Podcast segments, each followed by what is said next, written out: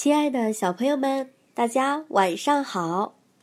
欢迎收听娟娟阿姨讲故事。真是抱歉，娟娟阿姨有好长好长时间没有更新故事了。你们还记得上一讲讲的是什么吗？星星大饭店，对吧？最后改名成了熊猫大饭店，然后住满了客人。那今天？又会发生怎样有趣的故事呢？快来跟着娟娟阿姨一起听故事吧。今天我们要讲的是高级套间。你们知道套间是什么吗？咱们赶紧来看一看吧。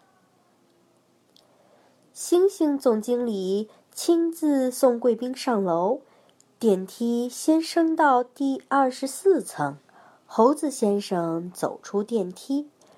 两位星星服务员正垂手等候在电梯外，他们彬彬有礼地迎走了猴子先生。电梯继续上升，到了第四十八层，又有两位服务员迎走了猪爸爸和猪妈妈。露露闹着要跟爸爸妈妈一起走。星星经理把手里的小黑匣子递给他，说：“阁下跟我上去，这个就归您了。”这一招很灵。露露高高兴兴接过小黑匣子，问：“能跟我爸爸妈妈说话吗？”星星经理说：“当然能，按下去这个就能跟他们说话。”不过，到了你自己的房间里，你也就顾不上和他们说话了。电梯一直升上去，到了第一百层，经理先生亲自送露露到他的套间去。呀，这个套间真好玩！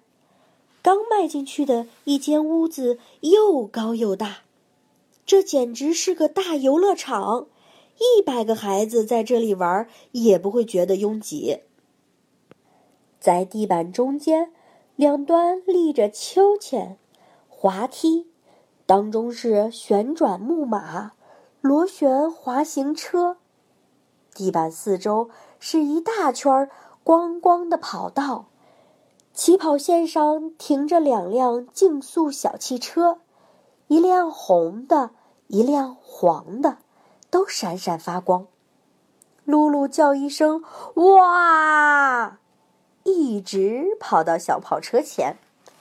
星星经理笑着说：“这个很容易驾驶，一脚踩下去它就开动，越用力踩，车跑得越快；放开脚，它就停下来。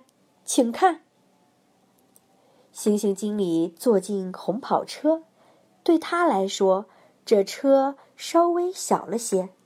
可是他用脚一踩，小汽车就轻轻松松的跑了起来。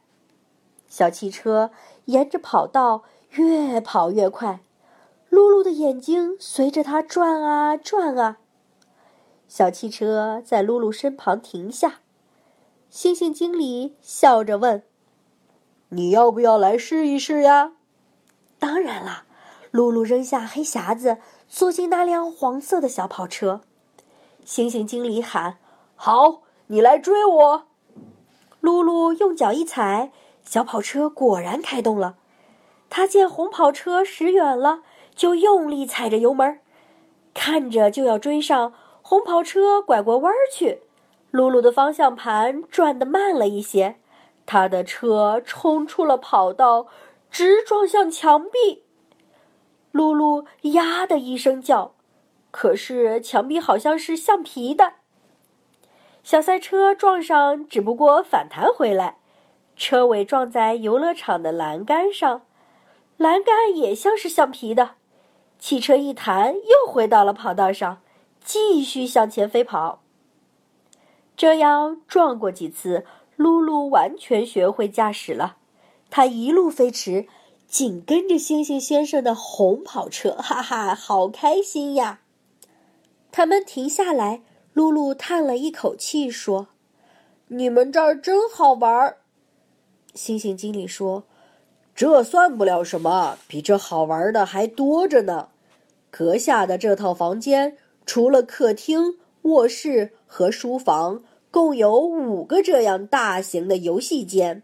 阁下想踢足球、看电影、游泳、溜冰、打靶、玩电子游戏、骑马，甚至开飞机，随时都能办到。好。”现在我就找个人陪阁下一个一个的参观。